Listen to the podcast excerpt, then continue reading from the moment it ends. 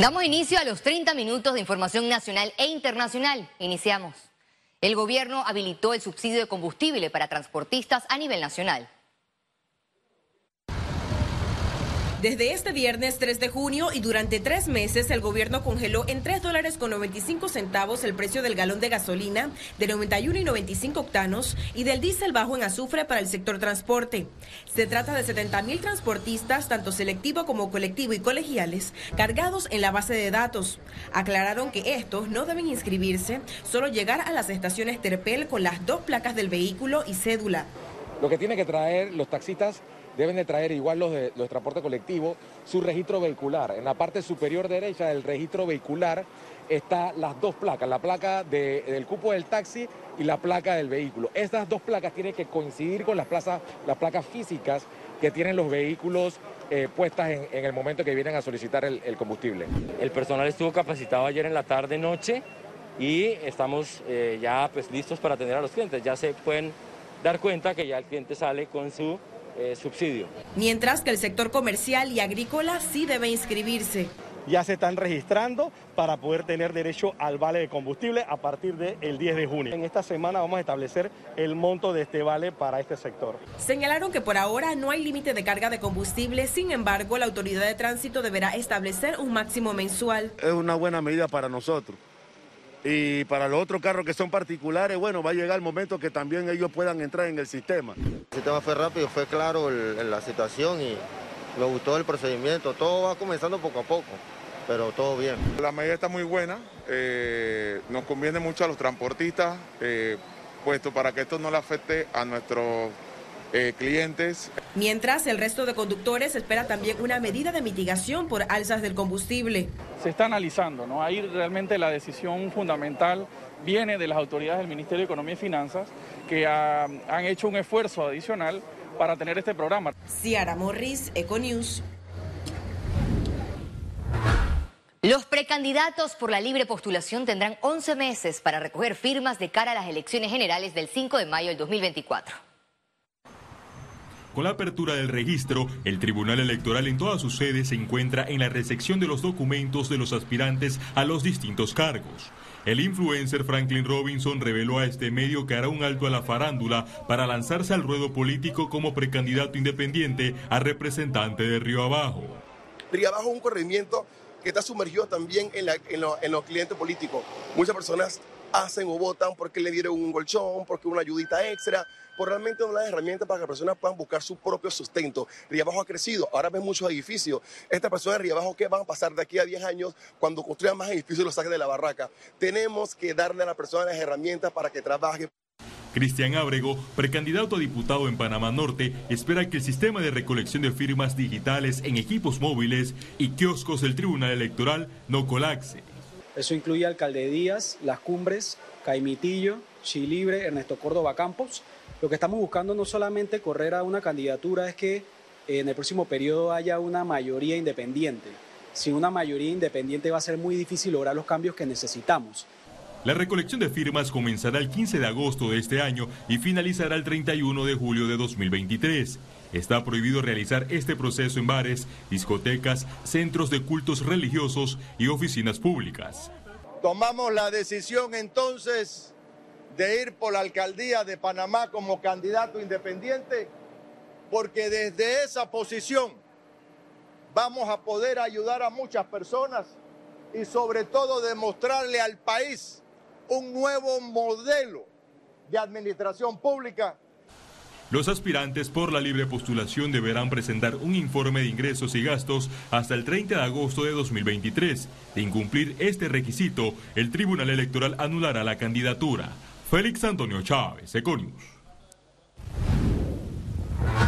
El presidente del Partido País, José Alberto Álvarez, indicó que partidos opositores deben ponerse de acuerdo para saber quién liderará candidatura presidencial para el 2024. Hemos tenido vida gremial previa a tener vida eh, política. Entonces, yo se los he dicho. No es el momento de hablar de alianza porque cada uno... ¿Y ellos sí quieren hablar de alianza? No, no, no, no. Ah, no, no, porque quizás por más edad de, en el momento dado. ¿Y ese momento dado cuándo es? Uno de ustedes tiene que Ceder. Ir, de vicepresidente o ceder. Eso, eso, eso, tan, eso O sea que de país no va a salir la figura de, para presidente. A lo mejor ellos dicen, no, ninguno de los dos y es uno de país. Entonces, bueno. El abogado Ernesto Cedeño solicitó a la Contraloría una auditoría en la autoridad del Canal de Panamá para que se investigue la contratación de un software por 15 millones de dólares. El software fue adquirido para la optimización operativa del Canal de Panamá en la administración pasada, sin embargo, no se utilizó debido a irregularidades Cedeño dijo que conforme a la Constitución, la Contraloría debe ejercer un control posterior, por lo que es importante que audite y determine si hay o no lesión al patrimonio. Es importante que la Contraloría audite y determine si hay o no lesión al patrimonio. Confiamos en la labor de la Contraloría General de la República y que le hable al país si se cometió un flagelo o no, porque los bienes, públicos se administran como buen padre de familia. Al menos 71 de cada 100 panameños tienen el esquema completo de vacunación contra COVID-19, revela informe publicado por la Organización Panamericana de la Salud. Panamá, según ese balance, es uno de los países con la mayor proporción de la población completamente inmunizada, por encima de la medida mundial del 60%. También resaltó que el 79% de los panameños recibieron al menos una dosis de los biológicos contra el coronavirus. Ministros de Salud de Centroamérica se reunirán en Panamá en los próximos días para actualizar agenda regional. En el encuentro, Panamá procederá a la entrega de la presidencia pro tempore del Consejo de Ministros de Salud de Centroamérica y República Dominicana que ostenta nuestro país. Además, se debatirá sobre salud mental que afectó a muchas personas durante la pandemia.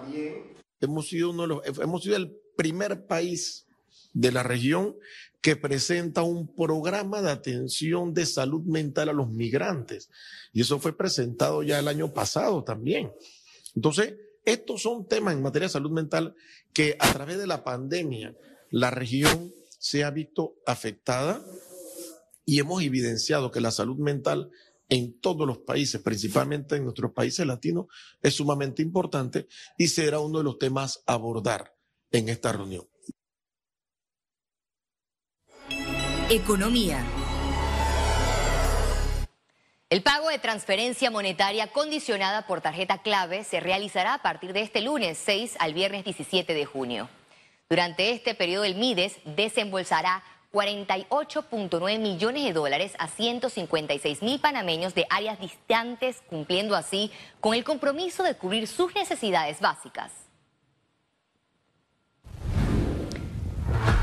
Economistas sugieren al gobierno cambiar modelo de gestión para garantizar reactivación económica. Mira, la empresa privada eh, no invierte en países que están en pobreza, están en crisis, están en recesión. Al contrario, invierte en países que tengan perspectiva, porque nadie pone su plata solamente porque eh, le sale barato. Entonces, el Estado debe impulsar eh, la inversión mediante infraestructura para crear demanda.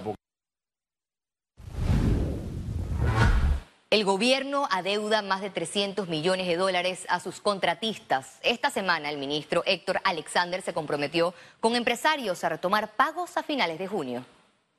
Pero de pagos eh, incluso desde el año 2019 que aún se están pagando cuentas. Un señalamiento muy interesante que nos hace el ministro Alexander es que eh, eh, cuando las cuentas llegan al, MEF el proceso de pago es muy rápido, lo cual te puedo decir que es cierto. Aquí hay que exhortar a las unidades gestoras a que cumplan con su trabajo, manden las cuentas cuando las tienen que mandar, sobre todo si hay asignación presupuestaria. El Aeropuerto Internacional de Tocumen informó que su Terminal 2 iniciará operaciones el 22 de junio. La administración del aeropuerto informó que la aerolínea Copa será la primera en operar desde la nueva terminal. Posteriormente, KLM, United y Air France trasladarán sus operaciones a la T2. Desde el 22 de junio, los pasajeros deberán verificar con su aerolínea cuál es su terminal de llegada y de salida del país. Programa de compensación a los arroceros suma más de 58 millones de dólares, asegura el Ministerio de Desarrollo Agropecuario. En Panamá, el consumo anual per cápita de arroz blanco se calcula en unas 154.32 libras, es decir, uno de los consumos más altos del mundo. Mensualmente, el consumo nacional es de 431.099 quintales. Al regreso, internacionales.